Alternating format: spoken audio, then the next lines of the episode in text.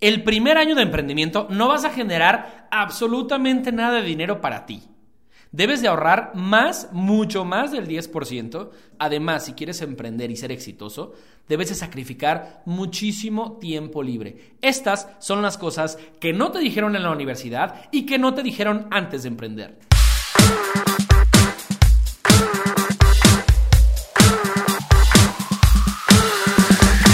Bienvenidos mis queridos amigos, amigas, compadres, comadres que quieren emprender, que tienen una idea, que tienen un negocio y que quieren sacar la mejor versión de ustedes mismos. Tengo que practicar esa frase porque cada que la digo se me lengua la traba. que quieren ser la mejor versión de ustedes mismos. Ande pues, ahora sí ya me salió. Los saluda su amigo Adrián Ramírez, estoy muy feliz de continuar con este proyecto, ya el tercer capítulo. Qué rápido se nos ha ido el lanzamiento de este podcast. Yo creo que si lo vemos a largo plazo, si no sé, vamos a tener 300 capítulos, se puede decir que a lo mejor los primeros 10 son de práctica. Entonces, si por ahí todavía me sigo equivocando un poquito y diciendo cosas que no son o que no van o no sé, escuchan cosas raras técnicamente, les pido y les ofrezco una disculpa, pero saben que lo hacemos con mucho amor, con mucho corazón, con muchas ganas de que gente eh, que tiene eh, las ganas, que tiene el ímpetu, que tiene la corazonada de que esa idea o ese negocio que quiere empezar puede revolucionar y puede cambiar este mundo. Con ese objetivo y ese es el motivo por el cual este podcast lo estoy realizando, ya no nada más a través de Spotify, sino también a través de la plataforma de YouTube. Así que te invito a que si no me sigues en YouTube, te suscribas y como dicen todos los youtubers, te suscribas y le des clic a la campanita para que te lleguen las notificaciones cada que yo suba un nuevo video. ¿Me salió bien? Díganme si la armo de youtuber o, me quedo nada más así con la versión podcast. Pues bueno, empezando de lleno con este tema, antes que nada, gracias a la gente de Rock Hace Radio que nos permite grabar este podcast a través de sus instalaciones. Si ustedes tienen algún podcast y no saben dónde grabarlo, estos amigos les pueden ayudar y no saben instalaciones de primer nivel. Entonces, empecemos de lleno. Dije unas cosas un poquito escabrosas, ¿no? Que pudieron eh, asustar de repente a alguien que quiere emprender. Y mucho ojo, mi objetivo el día de hoy no es asustarte para que declives o declines, eh, no, sé qué, cuál es la palabra correcta, Voy a, me lo llevo de tarea. No es para que te desmotives, más bien esa será la palabra, te desmotives a iniciar tu proyecto o tu negocio, ¿sí?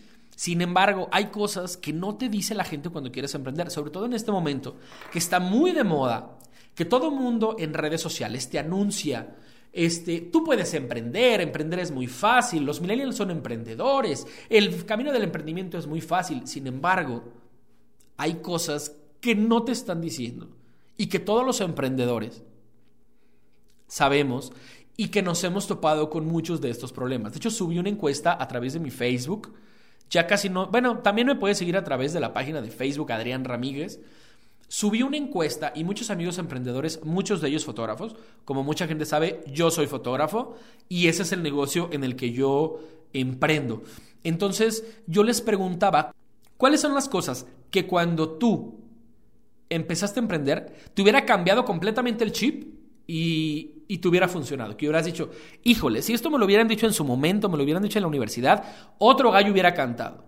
Entonces hice un compendio entre mi experiencia en el mundo del emprendimiento de la fotografía y lo que muchos amigos creativos también me comentaron. Evidentemente cambia dependiendo del rubro. Yo estoy mucho en la parte creativa, en la parte audiovisual, etcétera, porque me dedico a la fotografía, hago fotografía de bodas aquí en México, en todo México y también en Estados Unidos. Entonces, si a mí me hubieran dicho estas cosas, me hubiera cambiado completamente la perspectiva. El tip número uno, el primer año vas a salir tablas. Como aquí en México, tablas le decimos que apenas si sales con gastos, apenas si sales con cosas, ¿sí? Eh, dependiendo del tipo de negocio. Yo, por ejemplo, tuve la ventaja que inicialmente no necesitaba de un estudio, de un espacio, de una oficina, lo podía hacer todo desde casa. Entonces, esto me ayudó muchísimo. El primer año vas a salir tablas. Mucha gente te dice que el emprendimiento es para que tengas tu propio negocio y generes tus propios ingresos y te vaya bien así. El emprendimiento no es, no es express. Tiene que tener un tiempo para que tú puedas generar lo que tú tienes una, en lo que tú tienes una expectativa. Entonces, si vas a emprender de lleno, te vas a salir de tu trabajo en el que estás con un sueldo seguro, debes de saber que el primer año, si te sale para tu gasolina, está chido, ¿sí? O sea, Claro, hay emprendedores que a los dos, tres meses generaron un montón. Y a lo mejor ellos podrán hablar que ellos les fue al revés. Generaron tanto que tienen un descontrol en la empresa y puedes caer en el riesgo de que no le des el servicio correcto a tu cliente por esa demanda de trabajo que tienes. Paso número uno, el primer año debe de ser de para que salgas tablas, de sacrificios. Segundo año, segundo consejo, perdón, necesitas inversión. Mucho se habla ahorita y hay muchos gurús en Instagram que salen, emprende sin dinero, emprende con un peso, no necesitas dinero para emprender. Ok, muchos tipos de negocio dependen mucho de tu capacidad o de tu talento. No necesariamente necesitas una inversión de medio millón de pesos, de un crédito de gobierno, que tu papá, tu mamá te presten, te hereden en vida, no necesitas necesariamente de eso. Pero de que se ocupa lana, maestro, se ocupa lana. O sea, el que te dice, ay, sí, yo empecé con mi negocio con tres pesos y, y en seis meses tenía medio millón, que te diga a qué tipo de negocio se estaba dedicando. Porque eso es una completa falacia. Y debes de saber algo, tienes que ser un buen administrador. No solamente te tienes que enfocar en ser experto en tu tema. Yo, por ejemplo, me considero un experto en fotografía porque llevo siete años tomando fotos. Sin embargo, tengo que saber de contabilidad, tengo que saber de muchos otros temas que ya hablaremos en, en podcasts próximos, pero tienes que saber y tienes que estar muy consciente que se ocupa lana. Yo en mi experiencia te platico. Como yo no necesitaba de una oficina, el primer año yo emprendí desde mi casa. Desde mi casa yo monté ahí mi, mi, mi oficina en mi cuarto y ahí pues, y tenía mi cámara que ya había comprado este, para la universidad, entonces decía, bueno, realmente no necesito mucho dinero. Entonces, yo necesitaba a lo mejor, un ejemplo, necesitaba 100 pesos, ¿no? Al día, a la semana, perdón. Pero entonces yo generaba 150. No, pues olvídate. Si yo tenía un compromiso, si tenía una salida, si tenía una fiesta, empecé a despilfarrar, empecé a gastar, empecé a hacer un montón de cosas. Sin embargo, la cámara no es eterna, el carro necesita llevarlo a servicio. Ah, porque tienes que saber que yo tuve carro hasta que empecé a emprender. Yo nunca tuve carrito en la universidad ni nada. Yo andaba en camioncito todo el tiempo, transporte público, shalala. Entonces, cuando empezaron este tipo de cosas no tenía lana. No tenía absolutamente nada de lana. ¿Por qué? Porque no estaba ahorrando nada. Y hay muchos videos y muchos podcasts y muchos libros que te hablan de que tienes que ahorrar el 10% de lo que ganas. Pues yo te voy a decir que esto es completamente falso. Si tú vas a emprender, no puedes ahorrar el 10% de lo que ganas. Tienes que ahorrar por lo menos el 20%. ¿Por qué? Ese 10% es dinero que tienes que empezar a ahorrar para tu retiro nuestra generación, y ya después invitaremos a algún experto, nuestra generación no va a recibir las mismas pensiones y jubilaciones que sí reciben las generaciones actuales. Entonces, ahorita a tus 17, 19, 20, 25, 35 o los años que tenga la gente que me esté viendo, sería interesante en YouTube que me comentaran aquí abajo su edad para yo más o menos tantearle. Tienes que empezar a ahorrar ese 10% para tu retiro. Sin embargo, tienes que tener un backup una cuenta ahí para los imprevistos que se puedan ir eh, suscitando durante tu proceso del emprendimiento. En mi caso era que la cámara tenía mantenimiento, que el carro tenía que llevarlo a servicio, eh, que te necesitaba comprar una silla nueva porque la mía se quebró, que necesitaba comprar un pizarroncito de corcho, todo ese tipo de cosas no salía. Y yo pensaba que el dinero era mío. Mucho ojo, el dinero era de mi negocio y como tal el negocio lo necesita reinvertir. Paso número dos, necesitas una inversión y un backup. Mi recomendación mínimo el 20%. Voy a revisar teoría, voy a revisar algunos libros de cuál es el, porcentaje que recomiendan, pero yo en mi experiencia es por lo menos el 20%. Número tres, el derecho de piso. Hay una entrevista que yo le hice a una señora que admiro mucho, que se llama Consuelo Duval y como ya lo dije en, el podcast pasado, soy admirador de la familia Peluche. Esta señora yo la entrevisté cuando yo estudiaba en la universidad. Y ella me dijo, hay algo que nadie te dice cuando quieres luchar por tu sueño. Ahí todavía no estaba de moda la palabra emprendimiento. Voy a buscar esa entrevista si todavía está por ahí. Y me dice, tienes que pagar un derecho de piso. Que estudien, que se preparen, pero sobre todo que trabajen y que no le entreguen sus sueños a nadie. Que nadie es responsable todo lo que deseen tienen que hacerlo ustedes y aguantar. Hay una cosa que se llama derecho de piso. Y el derecho de piso incluye lágrimas, de repente que, te hagan trabajar más de lo que tú esperabas que, trabajar, este, pelearte con quien no piensa como tú, etcétera, etcétera. Cada cosa, cada experiencia que tengas en la vida es el derecho de piso que estás pagando por estar en donde quieres estar. Yo dije, ¿cómo es esto? El derecho de piso es aquello que tienes que sacrificar con tal de llegar al objetivo o la meta que tú te has planteado.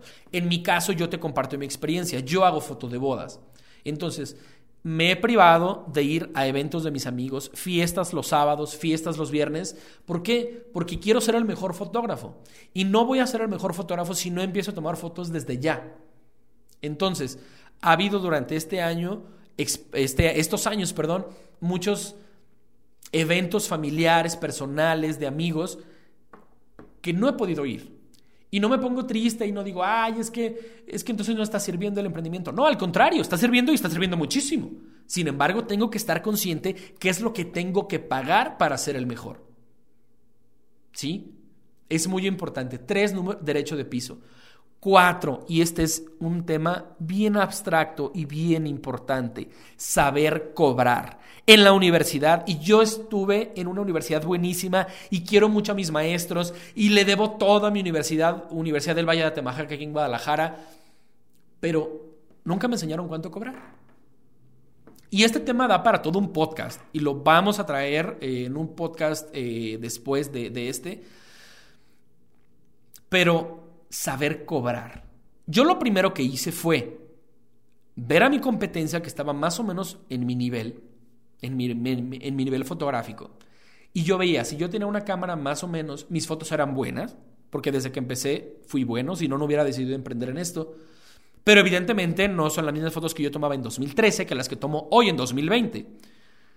Entonces, si yo veía que un fotógrafo en promedio estaba cobrando 7 mil pesos, un fotógrafo mediano estaba cobrando dos mil pesos y uno que estaba iniciando cobraba 1500, yo me ranqueaba en ese límite. ¿Por qué? Mucha gente me platicó que cuando empezaron daban las cosas muy baratas.